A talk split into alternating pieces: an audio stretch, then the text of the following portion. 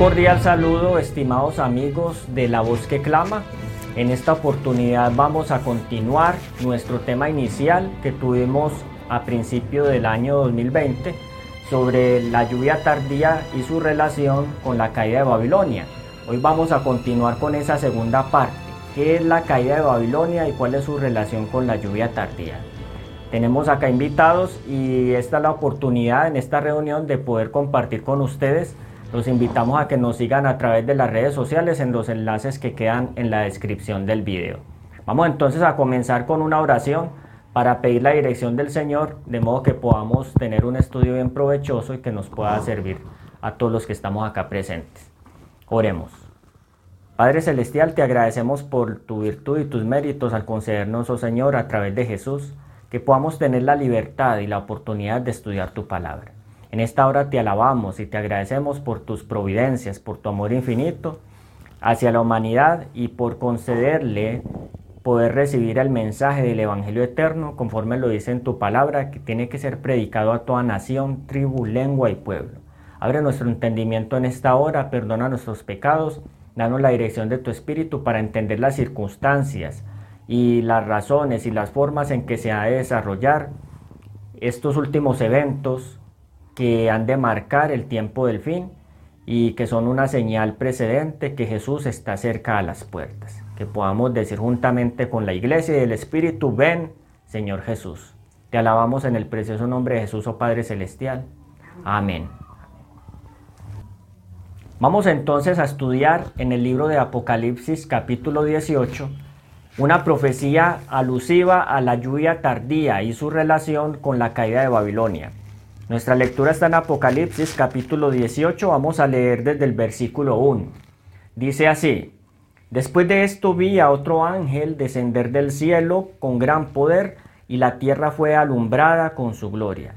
Y clamó con voz potente, diciendo, Ha caído, ha caído la gran Babilonia, y se ha hecho habitación de demonios, y guarida de todo espíritu inmundo, y albergue de toda ave inmunda y aborrecible porque todas las naciones han bebido del vino del furor de su fornicación, y los reyes de la tierra han fornicado con ella, y los mercaderes de la tierra se han enriquecido de la potencia de sus deleites.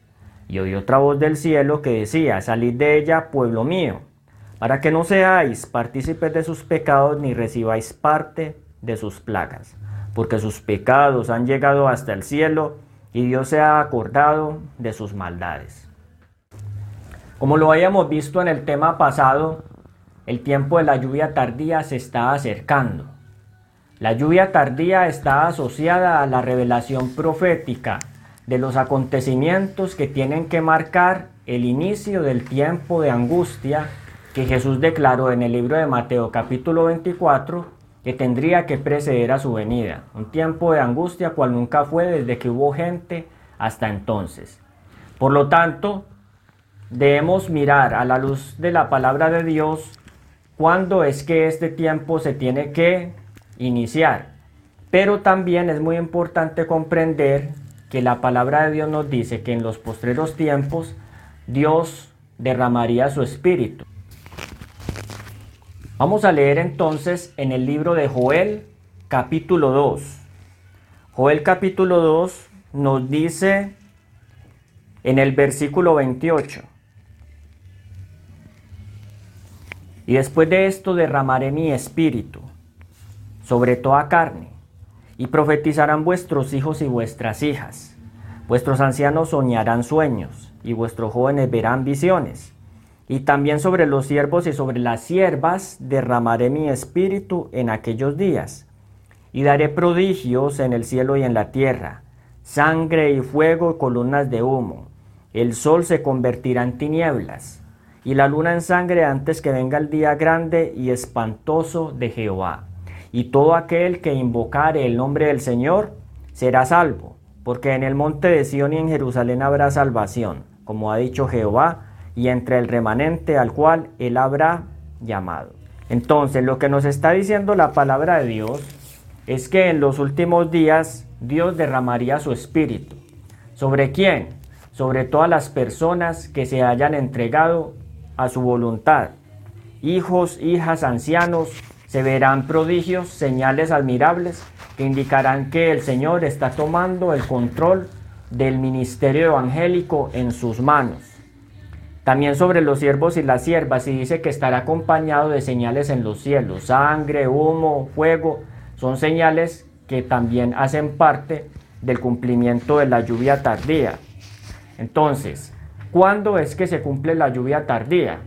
¿Cuándo sabemos que estas cosas se tienen que dar? Acá el profeta Joel nos dijo en esta última parte que era antes del día grande y terrible de Jehová, es decir, poquito antes de la segunda venida de Cristo, ¿cierto? Cuando finalicen todas las cosas. Entonces, la contraparte de esto la encontramos en el libro de Apocalipsis capítulo 18. ¿Por qué? Porque resulta que en esta porción de Apocalipsis se nos habla del último conflicto que va a haber entre los poderes de la tierra y Cristo. Eso lo leemos en el libro de Apocalipsis capítulo 17, en el capítulo anterior. Vamos a leer Apocalipsis capítulo 17 y miraremos algunos textos desde el inicio para que nos ubiquemos bien. En Apocalipsis 17 nos habla de la sentencia sobre la gran ramera. Esta gran ramera es conocida en este capítulo como Babilonia. Esto lo leemos a partir del versículo 3.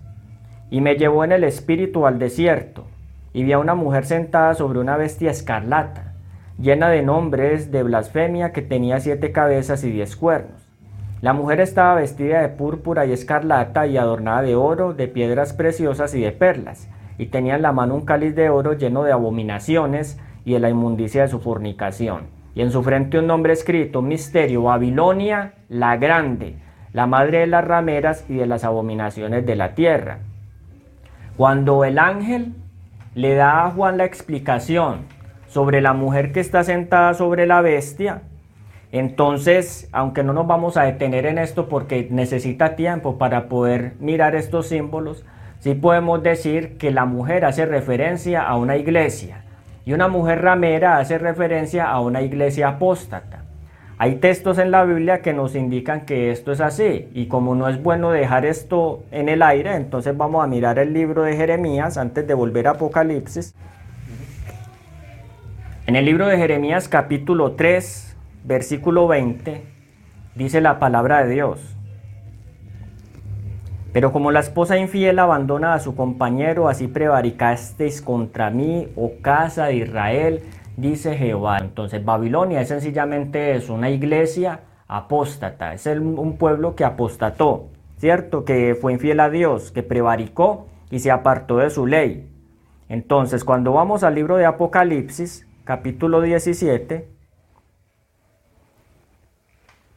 donde se nos muestra a esta mujer sentada sobre una bestia, el ángel le indica a Juan que esta bestia y las cabezas que tiene, porque tiene siete cabezas y diez cuernos, representan unos reinos que tenían que venir sucesivamente en la tierra hasta el final, hasta la segunda venida de Cristo. De esos reinos se nos dice en el versículo, vamos a leerlo en el versículo 12, Apocalipsis 17, 12 y 13. Y los diez cuernos que has visto son diez reyes que aún no han recibido reino, pero por una hora recibirán autoridad como reyes juntamente con la bestia. Estos tienen un mismo propósito y entregarán su poder y su autoridad a la bestia. Cuando esto suceda, ¿cuál es el siguiente paso en la historia? Dice versículo 14, pelearán contra el Cordero, y el Cordero los vencerá, porque Él es Señor de señores y Rey de reyes, y los que están con Él son llamados, elegidos y fieles. Entonces, ¿qué nos está indicando acá la palabra de Dios?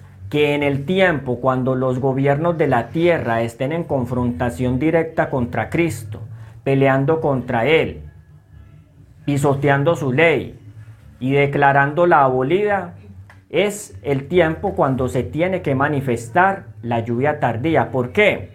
Porque después de ver a los reyes, a los diez reyes peleando contra el Cordero, nos dice ahora sí en Apocalipsis capítulo 18, versículo 1. Después de esto, vi a un ángel, vi a otro ángel descender del cielo con gran poder. Y la tierra fue alumbrada con su gloria. Y clamó con voz potente diciendo, ha caído, ha caído la gran Babilonia y se ha hecho habitación de demonios y guarida de todo espíritu inmundo y albergue de toda ave inmunda y aborrecible.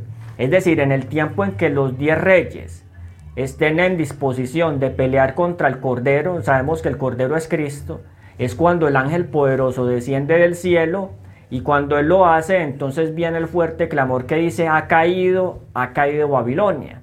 Lo que vamos a tocar esta noche en este momento es qué es la caída de Babilonia, qué significa que ha caído. Entonces, si nosotros queremos entender esto, tendríamos que estudiar el libro, por ejemplo, de Daniel capítulo 5.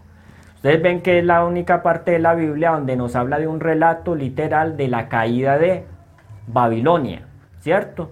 Ustedes saben que esa noche el rey Belsasar estaba reunido con la corte de, Babilonia y estaban festejando, usando, adorando a sus dioses, usando los vasos de oro que eran del templo del Señor. Es decir, estaban mezclando el culto de lo sagrado con lo profano, con lo común. Y eso marcó la caída de Babilonia. Vino la sentencia, la mano en la pared, si ustedes lo leen en Daniel capítulo 5, mene, mene, tekeluparsin, cortado, pesado y roto en pedazos quiere decir, es decir, vino la sentencia del cielo contra el rey apóstata, que lo que hizo fue que desafió a Dios utilizando su servicio, mezclándolo con un servicio mundano y desafiando a Dios, como si el Dios de los hebreos fuera un Dios que menor o inferior o desvalido. Entonces, esa fue la noche de la caída de Babilonia. Entonces, ¿qué quiere decir eso? Que cuando el ángel declara en Apocalipsis 18, ha caído, ha caído Babilonia, es porque ha llegado el tiempo donde los reyes de la tierra que aparecen en Apocalipsis 17 peleando contra el Cordero y que hacen parte de Babilonia, sencillamente se han aliado para establecer un sistema de gobierno y de religión que le diga a los demás, que parece cristiano, que parece adorar al Dios del cielo, pero que realmente tiene una mezcla de qué? De tradiciones y principios humanos. Pero lo más tremendo es que este sistema se va a imponer. Por eso ustedes ven en Apocalipsis 17 a la ramera derramando la sangre de qué? De los mártires, de los siervos de Cristo, si usted lee en el capítulo 17. Porque este sistema se va a imponer sobre la humanidad y en el tiempo cuando ellos vayan a hacer eso, Dios no va a tolerar más esa situación. La situación es la siguiente. Lo que van a hacer los reyes de la tierra es algo así. Supongamos que estamos, por ejemplo, en Colombia y que uno de los departamentos, por decirlo así, Antioquia, se quiere independizar. Quiere desconocer la constitución de Colombia y quiere establecer sus propias leyes, su propio sistema. Pero también quiere obligar a los habitantes del departamento de Antioquia a someterse a esas leyes y los quiere aislar completamente del gobierno de Colombia. Es decir, lo va a hacer obligado. Entonces, ¿qué va a hacer el gobierno central de Colombia? Va a tomar cartas en el asunto. Va a decir, no, esto no puede ser así, porque finalmente Antioquia hace parte del país, ¿cierto? Y no solamente sus dirigentes están obligando a Antioquia a que se separe, sino que están declarando abiertamente que no son parte del país sin razón, sin argumento alguno, simplemente se quieren salir. Es un ejemplo solamente. ¿Qué va a hacer el gobierno de Colombia? Va a intervenir. O va a enviar al ejército o va, a enviar delegados, va a hacer alguna cosa para poder impedir que eso sea.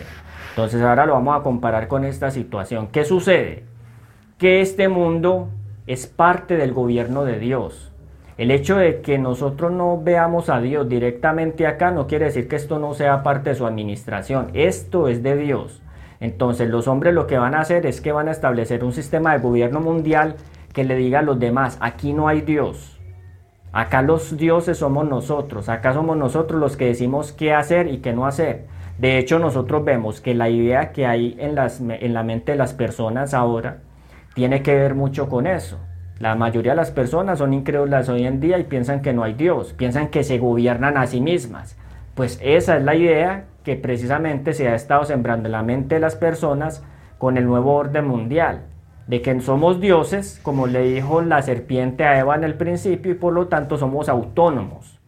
Pero cuando los hombres declaren que son autónomos y comiencen a obligar a los demás a pensar lo mismo, a establecer sus ideas, a imponerlas, entonces Dios no va a tolerar eso, porque de todas maneras esto es, parte, esto es propiedad de Él. ¿Cierto? Y Dios no va a permitir que seres que le sirven en este mundo, porque en este mundo todavía hay gente sincera y fiel que quiere servir a Dios de corazón, no va a permitir que sean oprimidos y que sean obligados por hombres que se quieren rebelar abiertamente contra Dios. Entonces ahí es donde viene la declaración del ángel, ha caído, ha caído Babilonia. ¿Me hago entender?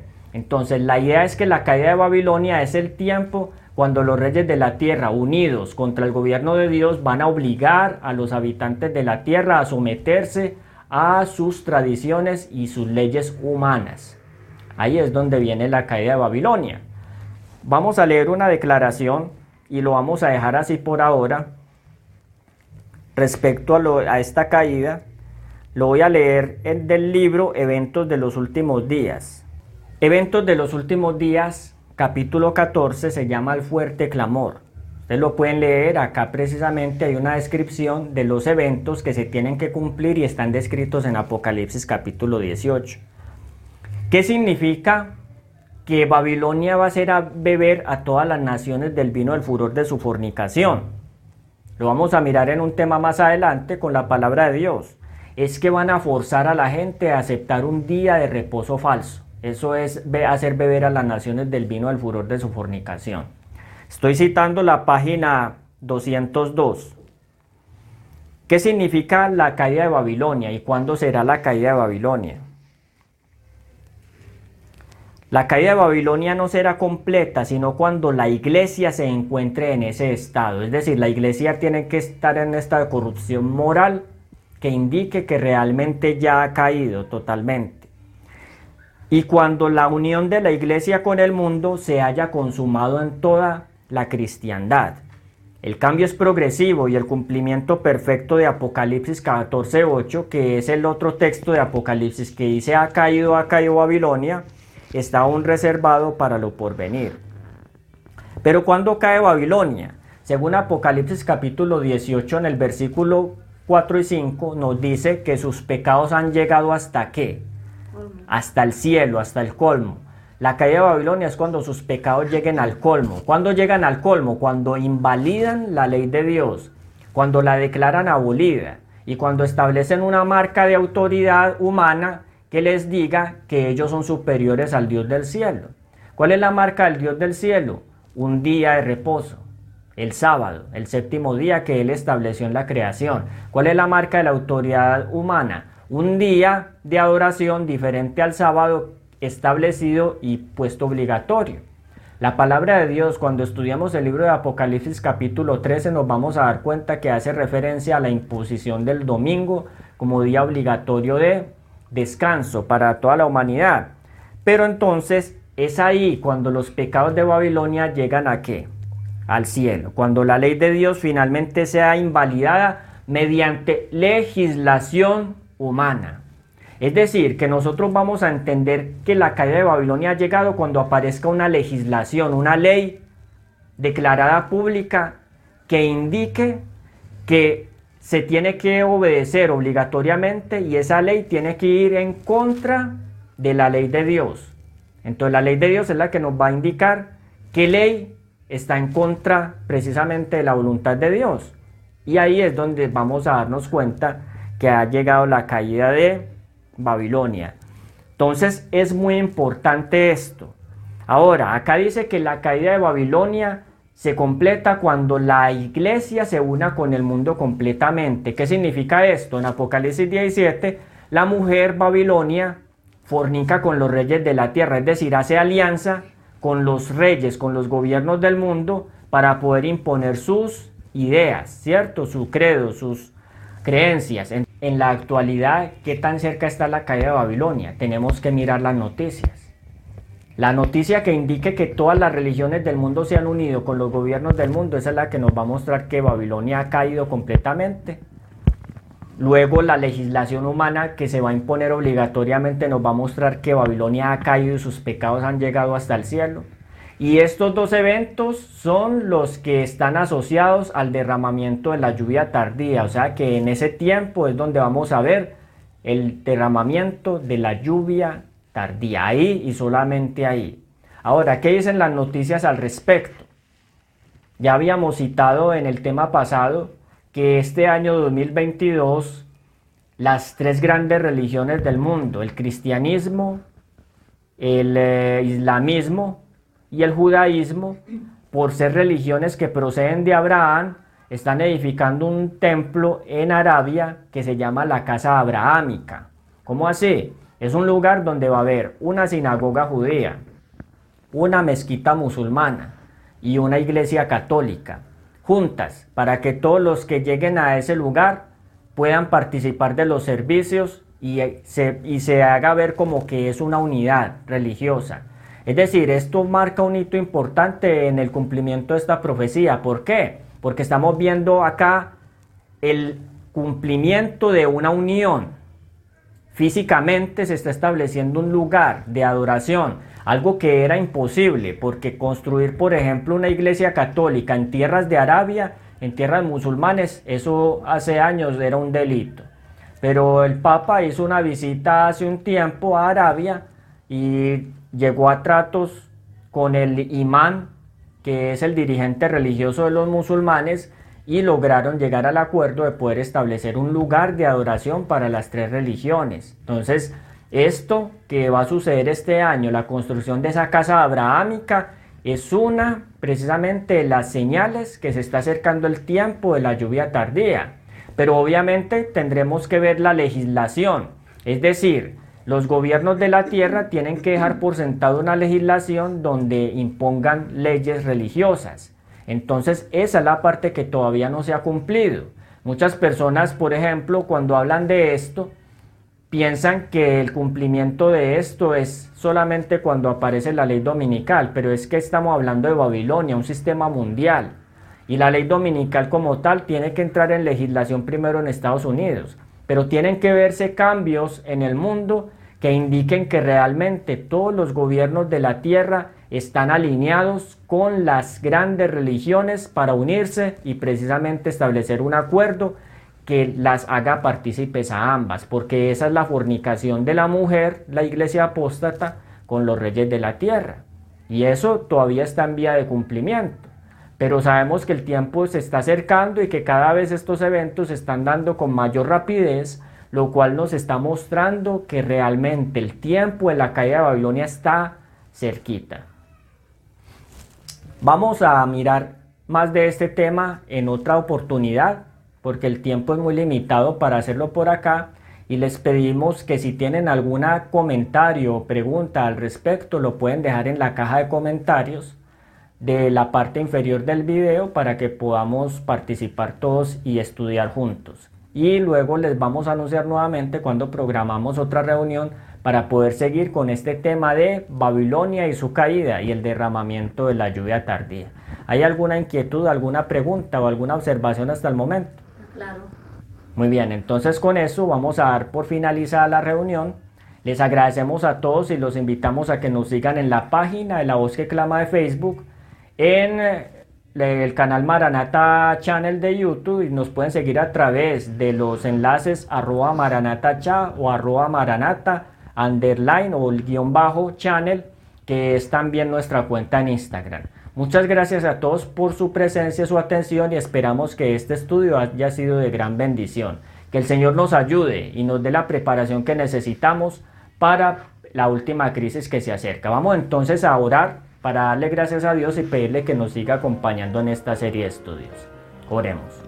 Padre Celestial, te agradecemos por tu virtud, por tu compasión y porque aunque los gobiernos y los poderosos de la tierra se están reuniendo para pelear contra Dios y contra su ungido, tú Señor eres la roca, la salvación de tu pueblo, y no faltará tu promesa en el día de angustia para todos aquellos que por la fe acepten a Jesús como su Salvador personal. Ayúdanos, oh Señor, a comprender estas cosas, a estar preparados para cuando se dé este fuerte pregón del tercer ángel, el derramamiento de la lluvia tardía, y para que cuando la caída de Babilonia se complete, podamos, oh Señor, estar en la preparación necesaria para poder clamar con ese ángel poderoso, ha caído, ha caído Babilonia, y al pueblo de Dios que aún se encuentra en Babilonia, decirle, salid de medio de ella, pueblo mío. Gracias por la misericordia extendida hacia tu pueblo, Señor, hacia aquellos que aún no conocen estas cosas. Y gracias por permitir que a través de estos medios tu verdad se pueda esparcir a toda nación, tribu, lengua y pueblo. Te lo agradecemos todo en el nombre de Jesús. Amén.